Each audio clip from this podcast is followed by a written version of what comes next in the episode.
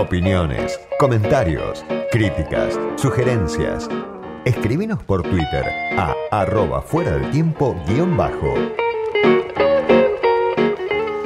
Del otro lado de la línea está ya Agustín Rossi, el ministro de Defensa de la Nación, un político obviamente con mucha trayectoria, parte antes del Frente para la Victoria, hoy del Frente de Todos. Agustín, soy Diego Genud, gracias por atenderme. ¿Qué tal? ¿Cómo les va? ¿Cómo andamos, Diego? Bien, bien, bien, por suerte.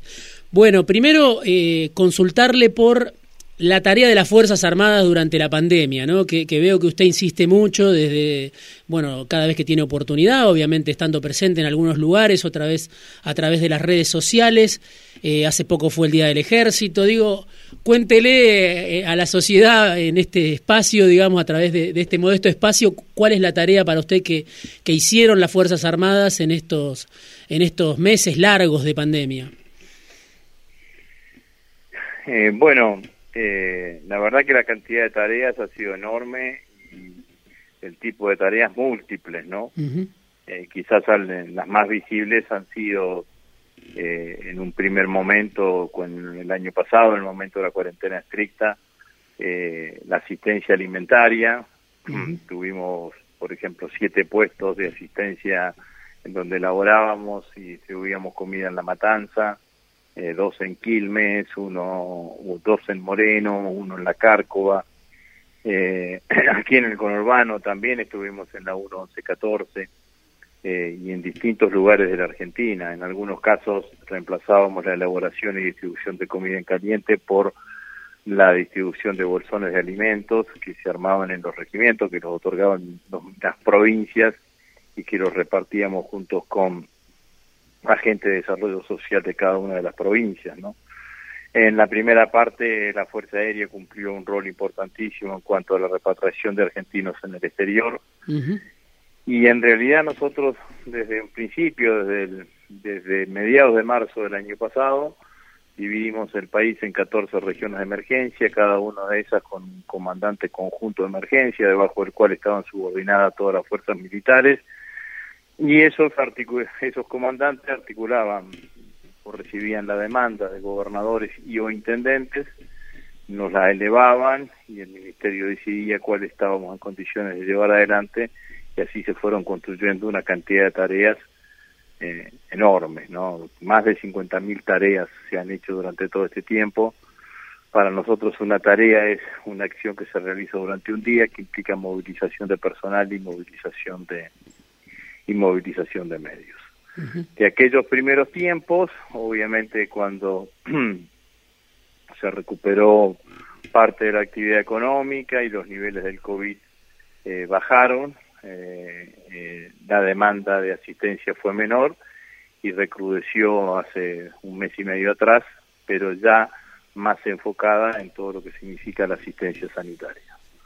Esto tiene hechos muy visibles. Hoy estuve justamente visitando eh, el hospital militar reubicable que tenemos en La Matanza, en González Catán, en el predio del hospital Simplemente Vita. Eh, allí montamos un hospital de campaña que está hoy casi lleno, con pacientes no COVID. Desplegamos otro hospital militar reubicable en, en Santa Fe, eh, con 40 camas, que hoy ya está completo enfrente del Hospital Cuyan, en la ciudad de Santa Fe.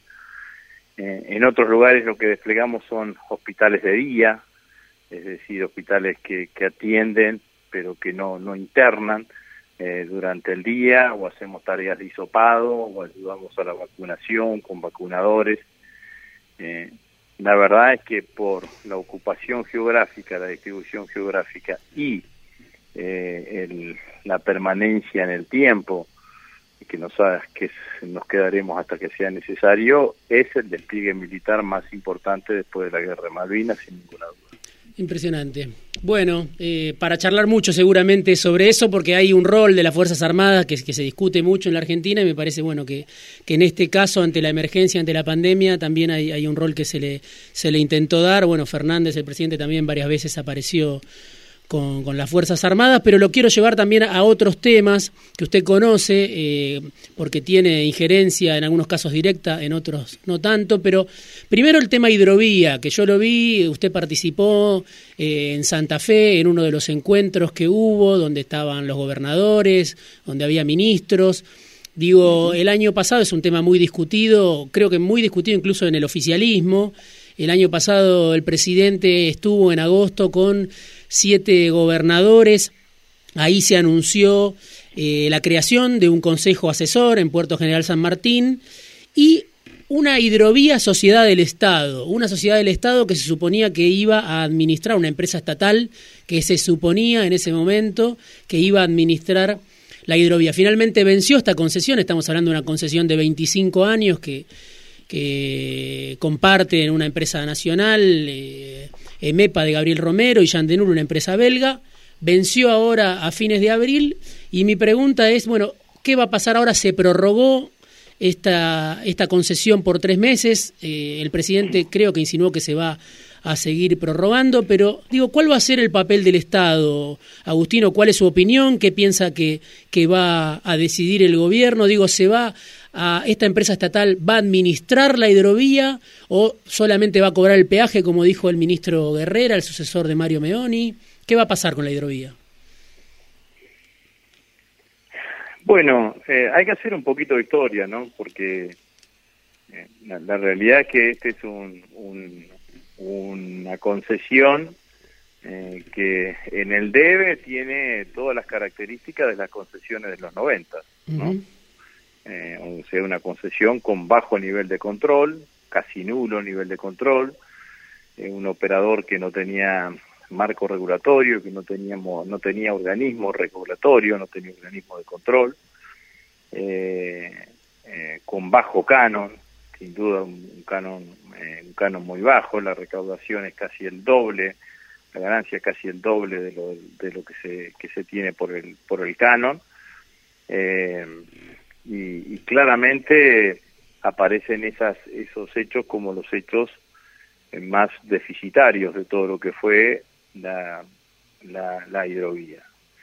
Eh, por el otro lado, lo que sí es cierto que los 25 años de dragado y balizamiento sobre el río Paraná han convertido al río Paraná en una fuente de traslado de los sectores productivos, fundamentalmente diría desde el norte de la provincia de Buenos Aires todo hacia arriba, hacia el norte del país, bajando claramente los costos logísticos que en un país como el nuestro son de los más importantes, digamos, ¿no? Los costos logísticos de la operación son de los más importantes. Y por supuesto por ahí ingresan los dólares, ¿no? Que la Argentina necesita, obviamente. Y por ahí ingresan los dólares que la Argentina necesita. Eh, Rosario se convirtió en un puerto oceánico. Sí, sí. Toda la zona de Rosario se convirtió en un puerto oceánico. Imaginémonos que si no hubiese existido la hidrovía, hoy la gran parte de la carga seguiría, eh, tendría que tendría que haber hecho, cargaría una, una partecita, sería mucho muy, cargaría con muy poco calado en, la zona de Rosario o cargaría directamente en Bahía Blanca, que es el puerto de ultramar que, Creo que la importancia nadie la discute, Agustín, ¿no? Este, incluso en el oficialismo, en la oposición, sino que se discute justamente. pero me parece que vale la pena destacarlo, digamos, ¿no? Destacarlo en el sentido de que, eh, dicho las deficiencias que tenía la concesión, eh, los objetivos que se perseguían cuando se hablaba de hidrovía eh, se consiguieron claramente. ¿Y ahora? ¿Ahora cuál es su postura? Rosarinos, los rosarinos, los santafesinos, hemos visto cómo ha cambiado el río. El río Paraná era un río sin tránsito. cuando yo llegué a Rosario en el año 76-77. Hoy sí, lo escuché, lo escuché que lo contó a eso, sí, ese día en la, hidrovía. Hoy, hoy, es una eh, hoy es una autopista. El gobierno en lo que está pensando es llamar una concesión con las características que ha dicho el ministro mm. de Transporte, que es el responsable de la concesión, digamos, no ha tomado la decisión de que lleve adelante el proceso la subsecretaría o secretaría de puertos y vías y vías navegables ha anunciado que, que se va a cobrar el que se que el peaje lo va a cobrar el Estado Nacional y desde allí pagarle eh, pagarle los servicios a la empresa concesionaria y no como ahora que la empresa concesionaria cobra el peaje y desde allí paga el canon, digamos, ¿no? Eh, hay un proceso ahora de, prórroga eh, que yo creo que tiene que terminar cuando concluyan estos 60 días. Se va a llamar a licitación supuestamente, pero... se llamará a licitación. Hará falta una prórroga más, ¿no? Seguramente, porque hasta que se presenten ofertas, se adjudique... O, otra contratación, digamos, ¿no? Ahora, Agustín, usted sabe... Una eh, prórroga más significa que siga operando Hidrovía S.A. Ah, sí. Eh, una nueva contratación eso es lo que, plantea, por ejemplo, Jorge Tayán, el cristianismo. Obviamente usted sabe que está muy, crítico de esto porque dice, bueno, esto es de alguna manera prorrogar es este seguir con, con, el statu quo, con esa concesión que usted decía de los 90, pero hacia adelante me parece que la pregunta era, ¿esta sociedad del Estado no existe? No existe ¿no? Quiero, decir, ser absolutamente sincero, sí. Eh, porque nosotros prorrogamos esa concesión. Sí, en 2010, claro y, yo era presidente del bloque de diputados, fue una prórroga que se hizo por unanimidad, era, la presidenta de la Cristina, Jorge era el canciller. Hmm. Sí. Esto, digamos, esto, sí, sí, sí. Después incluso Romero declaró la justicia que pagó por ese decreto. Bueno, ese es otro capítulo. ese es otro capítulo.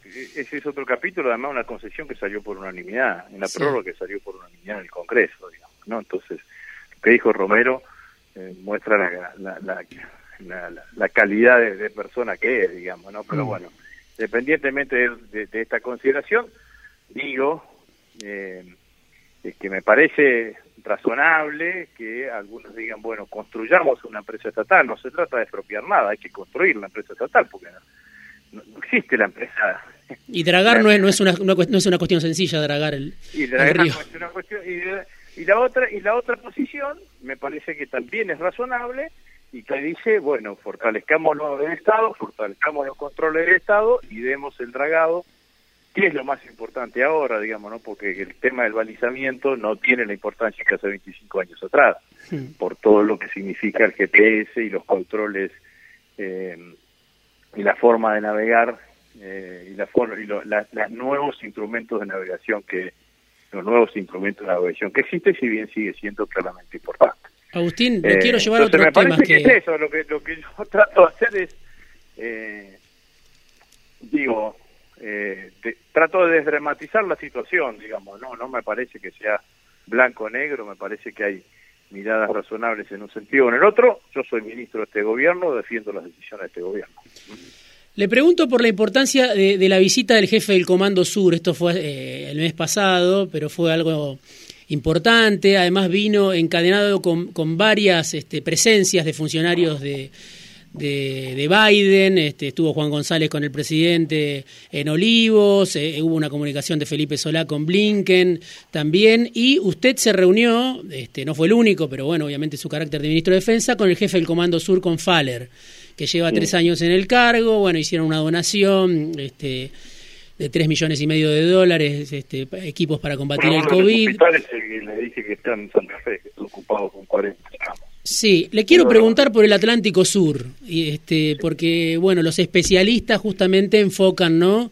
El Comando Sur está preocupado por este, cómo avanza China en el Atlántico Sur, eh, Faller eh, lo dijo en el Congreso de Estados Unidos, pero también lo dijo en alguna entrevista con Infobae acá, dice que China es una amenaza estratégica.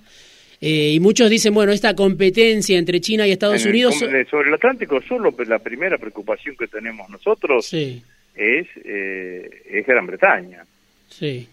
Gran Bretaña ha convertido Malvinas en un enclave militar, tiene una base militar allí que tiene más efectivos tiene tantos efectivos como isleños, la cantidad de efectivos británicos que existen allí, y el único, el único motivo de, de, esa base militar con esa cantidad de efectivos y con ese equipamiento bélico es el Atlántico Sur, digamos, ¿no? Entonces, pongamos las cosas en su lugar. Si hay alguien que está preocupado por el Atlántico Sur, somos nosotros. Sí. Pero ahí usted dice con respecto con respecto a Malvinas. No, con respecto, no, no, Malvinas y eh, Gran Bretaña tiene con la isla con, con, la isla Ascensión y con, con Malvinas la posibilidad de patrullar el Atlántico eh, mm. sin tener ningún tipo de, eh, de necesidad de colaboración de ningún otro país. Entonces, eh, la mirada de, de, Gran Bretaña en Malvinas, a mi criterio, sí. a esta altura de la cuestión, no tiene que ver con las cuestiones de los permisos de pesca, no tiene que ver con eh, con la potencialidad de los carburos en la zona, sino que lo que tiene que ver fundamentalmente con la posición, porque que, con la posición geográfica que le da a un país, a una de las principales potencias militares del mundo, como son los británicos, le da una posición geopolíticamente estratégica con mirada sobre el estrecho Magallanes, que sigue siendo el único canal de comunicación natural entre los dos océanos, que son el mar de Drake, de Drake y todo lo que significa la producción en Antártida, digamos. Por eso. Pues, Pero eh, Gran Bretaña aliada a Estados Unidos muchas veces en esa disputa geopolítica, ¿no? Por eso le pregunto por la visita de Faller, cuál, era la importancia. Eso, es, eh, eso es así. Hmm. Para nosotros fue importante la visita de Faller, porque hmm. Faller iba a venir a Uruguay, si lo hubiese acá a la Argentina, no hubiese sido no hubiese sido bueno desde el punto de vista del lugar en donde nosotros queremos tener la política de defensa. Está claro que, que todos los países, las dos principales potencias que existen hoy en el mundo, China y Estados Unidos, tienen una mirada sobre el Atlántico Sur. Y está claro que en el marco de esa mirada hay un hecho que es importante, que es la potencialidad de concretar un proyecto que tiene hace años la Armada Argentina, que es construir una nueva base naval en Ushuaia con un puerto con un puerto con un puerto militar con una base militar y también ampliándolo después a una base de servicio logístico para toda la Antártida Argentina para toda la Antártida por decirlo de por decirlo de alguna manera ¿Qué es lo que vamos a hacer nosotros? ¿Cómo vamos a llevar adelante esa base? La queremos construir con recursos propios, sin financiamiento de ninguno de los países, menos de los países más La preocupación de Estados Unidos es el que el financiamiento fuera chino. Bueno, hoy hay un, hay, un mundo, es un mundo que no es el mundo que salió después de la finalización de la Guerra Fría, de la caída del muro de Berlín o la caída de la Unión Soviética. Este es un mundo unipolar, eh, con esa unipolaridad centrada en los Estados Unidos, no, no es este mundo.